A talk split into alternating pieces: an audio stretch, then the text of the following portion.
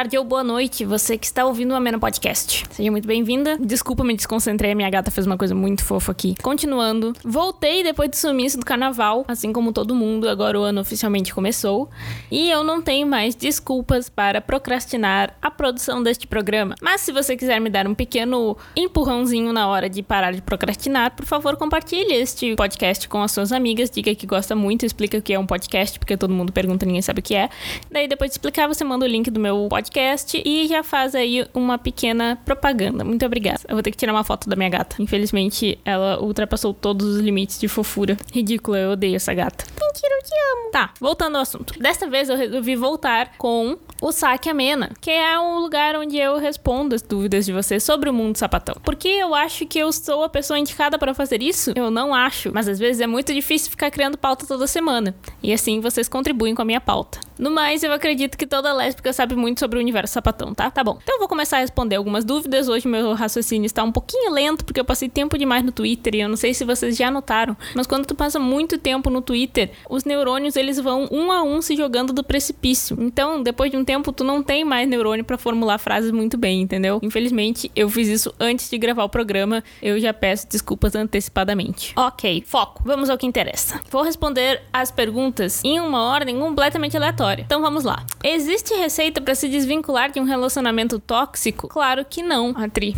Ó, eu não sou psicóloga nem nada, mas eu vou dizer o que me parece, tá? Eu acho que quando a gente tá num relacionamento tóxico, o grande problema dele é que ele cria uma relação de dependência, né? Tu precisa daquilo. Não à toa ele se chama tóxico. Ele faz tu depender dele. E mesmo que ele só te faça mal, a gente vicia nesse negócio. Então quando a gente tenta se afastar, a gente sofre de uma abstinência que é muito forte. A gente começa a passar mal. Então eu acho que um dos jeitos mais doloridos, porém efetivos de se desvincular de um relacionamento tóxico é cortando de uma vez por todas contato até passar o vício. O que é uma coisa muito difícil, mas depende do nível de toxicidade do teu relacionamento. Eu acho que dá para pedir ajuda para outras pessoas, por exemplo. Eu lembro que uma vez eu precisei ajudar umas pessoas aí a terminar uns relacionamentos e o que eu fiz foi esconder o chip da pessoa, porque na época não existia né, coisa de ficar usando internet em qualquer lugar. Então eu tinha que ter um chip para mandar SMS, eu escondi o chip ou quebrei o chip, sei lá. E foi uma forma de ajudar a pessoa, né, ficar longe do relacionamento dela, mas eu acho que as pessoas à tua volta, elas são muito importantes também para te ajudar a sair desse relacionamento tóxico e muitas vezes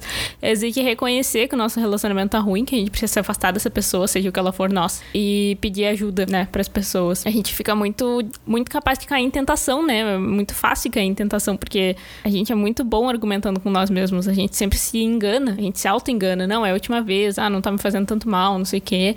Daí tu acha que não tá fazendo tanto mal até dar ruim de novo e tu se jogar no fundo do poço novamente e ver, bom, realmente tá ruim. Eu sei porque eu já tive uns relacionamentos aí muito merda e eu também me enganava pra caralho dizendo que, que eu sabia lidar, que não tava tão ruim, que eu conseguia conversar. E é um relacionamento viciado, sabe? Tu já fica, tu já sabe onde vai dar a conversa, tu já sabe o que vai acontecer. E mesmo assim tu precisa estar tá ali porque tu precisa desse hormôniozinho no teu cérebro. É horrível. Então meu conselho é corta relações, não fala com a pessoa, bloqueia em todas as redes sociais se possível, porque daqui a alguns meses tu vai estar tá melhor. E daí tu vai ver que valeu a pena. Se não dá pra ser tão brusco, daí realmente tem que achar outra aí, né?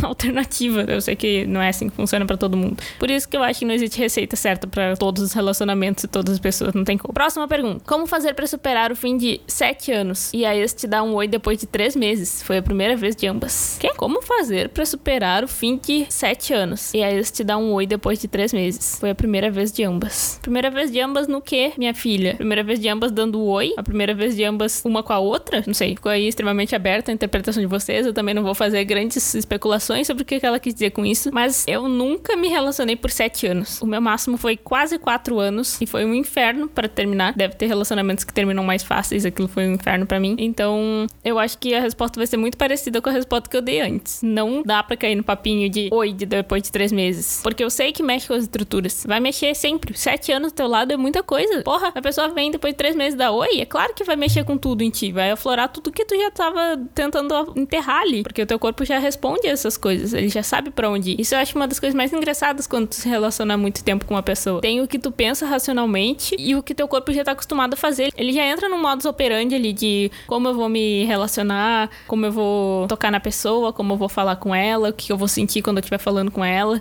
E todas essas coisas não somem em três meses. Com certeza não. Se vocês terminaram por um motivo que exige que vocês fiquem terminadas, porque eu acho que às vezes as pessoas voltam, né? Elas se gostam, querem ficar juntas uma com a outra, ou sei lá, não é um relacionamento ruim, só terminou e depois voltou. É uma exceção, mas acontece. Se não for esse o caso, se realmente vocês têm que ficar separadas, eu aconselho a explicar para ela por que que tu não vai conversar com ela, né? Não precisa só dar um bloco e sumir. Pode dizer, eu acho que a gente não deveria conversar agora, porque eu ainda não estou totalmente bem e tu também possivelmente não. Então a gente precisa se dar esse tempo, então pro nosso bem eu não vou mais falar contigo. É uma coisa muito difícil de fazer, claro que é, mas eu acho que você é perfeitamente capaz. Mas eu acho que dá para fazer, né? Dá para fazer. Se vocês discordarem de mim, não me xinga que eu choro. Como falar que não está mais afim de sair com a pessoa? Olha, eu não sei como que se fala isso, tá? Eu vou te dizer que eu já fui a pessoa que não falou várias vezes, só desapareceu. E hoje em dia eu sei que isso é errado. E já fizeram comigo, óbvio, já aconteceu com todo mundo, todo mundo já esteve dos dois lados, eu acho. É justamente por estar dos dois lados que a gente consegue chegar à conclusão de que não é a melhor forma, né? Só desaparecer, assim, o famigerado ghosting. Bem ruim, isso prejudica as pessoas, né? Deixa elas se sentindo mal, elas não entendendo o que foi que aconteceu, isso é uma merda. Então, independente da forma como isso sair da tua boca, eu ainda acho que é o melhor falar pra ela que não tá mais afim. Agora, como? Não sei. Deixa eu pensar. Tem desculpa que não cola, né? Porque às vezes as pessoas dizem, ah, eu não tô preparada agora, não tô afim agora de ficar com ninguém, não sei o quê. Daqui dois dias ela vai te ver ficando com outra pessoa. Então ela vai ver que não foi por isso. Ninguém é tonto de cair nessa desculpa mais. Então, talvez o melhor seja ser sincero, ser honesto com o que tu tá sentindo. E dizer para ela que tu não, não tá mais afim de sair com ela romanticamente. Mas convidar ela pra ser amiga, porque possivelmente tu gosta dessa pessoa.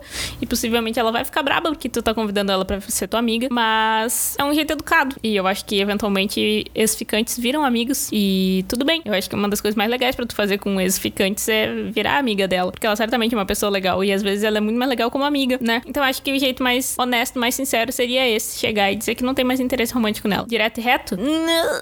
Ter boas palavras, assim. Vamos ser delicadinha com as pessoas, né? Vamos tentar não magoar elas. Do meu ponto de vista, eu vejo que eu não ficaria magoada se alguém chegasse para mim e me dissesse que não tem mais interesse romântico em mim. Não, não desse jeito. Eu só poderia. Se falasse desse jeito, eu talvez ficasse triste mesmo. Mas que ela dissesse que gostaria de continuar saindo comigo como amiga, porque ela gosta de mim, me acha legal. E, e é isso, eu não ia me ofender se ela explicasse que é como amiga. Tu não precisa magoar o ego da pessoa também, né? Porque a gente é muito apegado ao nosso ego e é claro que a gente vai ficar triste que a pessoa parou de querer nos beijar, é óbvio. Nunca vai acontecer da pessoa não ficar triste por isso. Mas somos todas adultas e podemos muito bem lidar com essa frustração e lembrar que todos nós já causamos isso em alguém também. Então acho que para mim tá tudo bem, eu conseguiria lidar perfeitamente. Eu espero que esta pessoa também consiga lidar. Me mandaram uma pergunta em espanhol e eu não sei nem ler. É, Consideras que há um tema em especial que ajudaria a, a que te conozca melhor?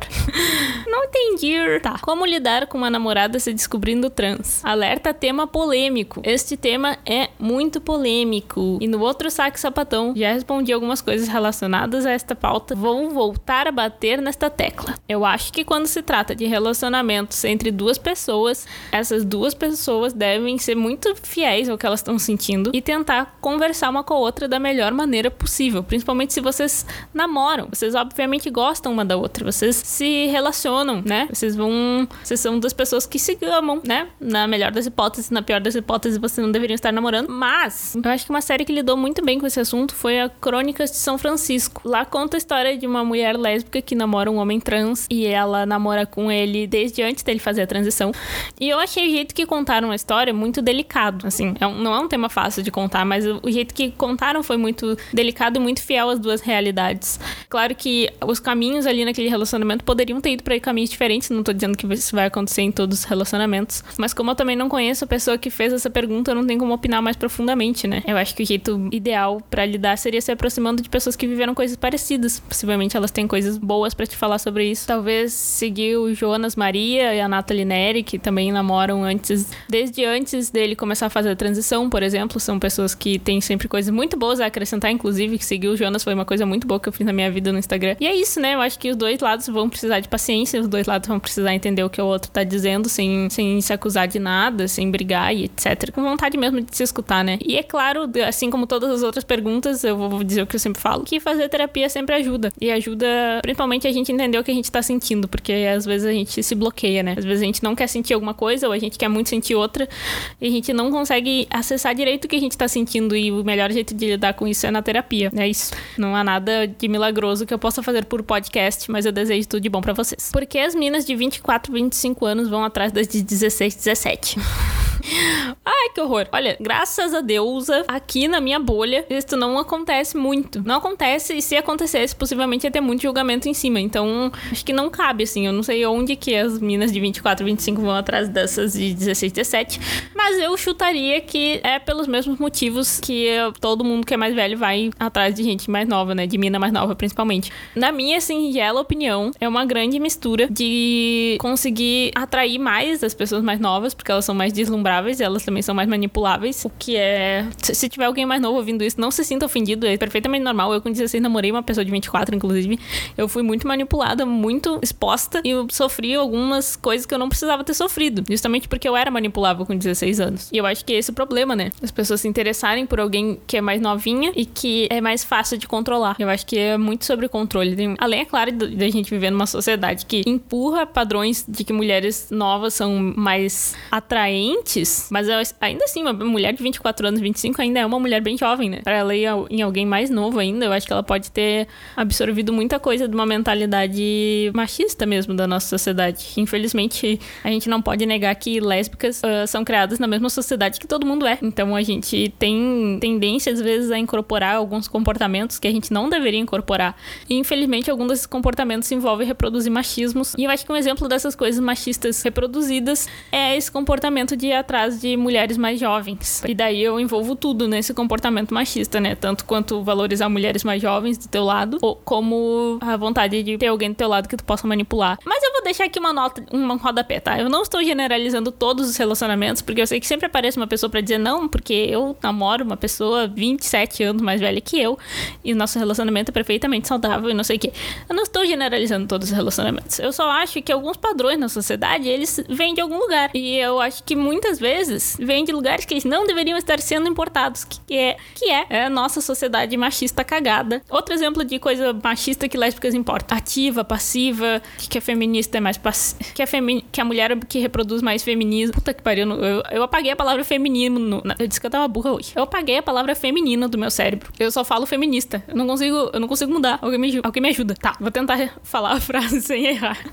Tem uma parte da população lésbica e bissexual, enfim, LGBT no geral, mas eu vou falar aqui de mulheres que se relacionam com mulheres, que acredita que mulheres que reproduzem feminino que reproduzem feminilidade. Uou, consegui! Que acredita que essas mulheres têm tendência a ser ativas e que as que não reproduzem têm. Porra, puta que pariu! Eu vou conseguir terminar essa frase. Uma parcela de mulheres LGBT que acredita que mulheres que reproduzem feminilidade têm mais tendência a serem passivas, enquanto as que não reproduzem têm mais tendência a serem ativas.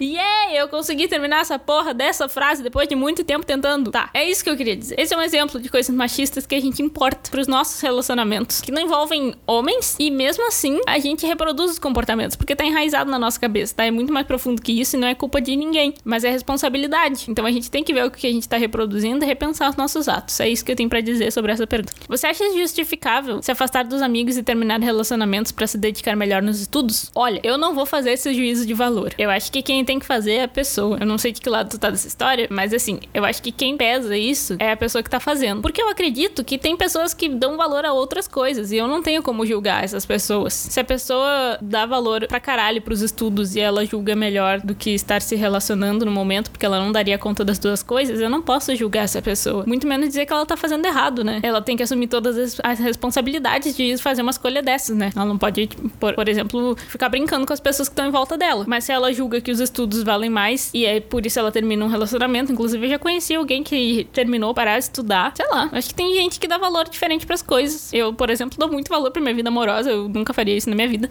Mas tem gente, né, que é o cérebro bate diferente e eu acho que é justificável sim. Perguntado dessa maneira, sem saber nenhum detalhe, acho justificável sim. Quanto a se afastar dos amigos, bom, eu acho que os amigos precisam entender, né, que às vezes a pessoa tá estudando. E já tive amigos que desapareceram por mês desafio porque estavam estudando para um caralho e depois voltaram. E eu entendi. As pessoas precisam entender que às vezes as pessoas precisam focar em outras coisas, né, e não nas amizades, não no rolê, não no, sei lá. Então acho que sim, é justificável. Minha ex, que eu ainda amo, mas ela já ama outra. Porém, criou um perfil fake para me stalkear. E, e eu, por ainda amar ela, fico confusa demais sobre isso. E eu, minha ex, que eu ainda amo, mas ela já ama outra pessoa, porém criou um fake para me stalkear. E eu, por ainda amar ela, fico confusa demais sobre isso, porque sei que ela tá sofrendo por outra e eu sofrendo por ela. Enfim, tô deixando o tempo curar, mas não cura nada. O que acha que eu posso fazer para ficar bem? Não aguento mais esse sufoco e a saudade. Foi um pouco complicado ler essa, essa pergunta, mas eu consegui entender. Cheguei ao final entendendo o que você quis dizer, minha querida arroba Mind. Então, dá block. Brinks. Tá, mas assim, ó, eu acho que uh, os relacionamentos, eles são muito complexos, né? Eu acho que a gente não tá limitada a gostar de uma pessoa só por vez. E eu acho que a gente pode gostar de mais de um que a gente também às vezes confunde o que é gostar e o que é estar tá fissurado, o que é só ter interesse porque tu quer saber como é que tá a vida da outra pessoa sem ti. Que daí eu acho que tá muito mais relacionado ao ego do que gostar da pessoa, entendeu? Eu acho que ela pode estar tá te stalkeando porque ela quer saber como é que tá a tua vida sem ela. Não necessariamente porque ela gosta de ti. Ao mesmo tempo que, por outro lado, ela também poderia gostar de ti e gostar da outra. É isso que eu estou tentando dizer, por mais, por mais que vá para lados totalmente opostos.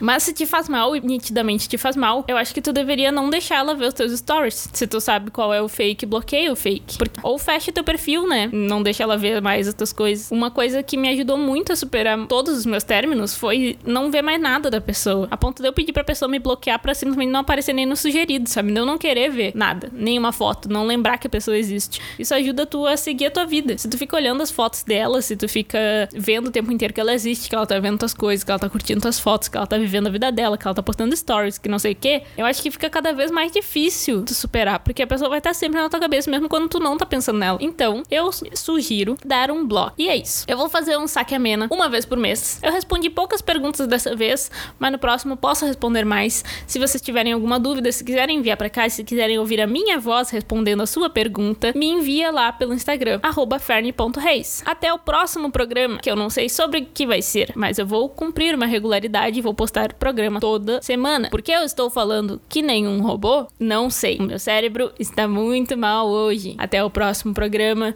Beijos e. Ah, sei lá mais que eu ia falar. Tá, tchau.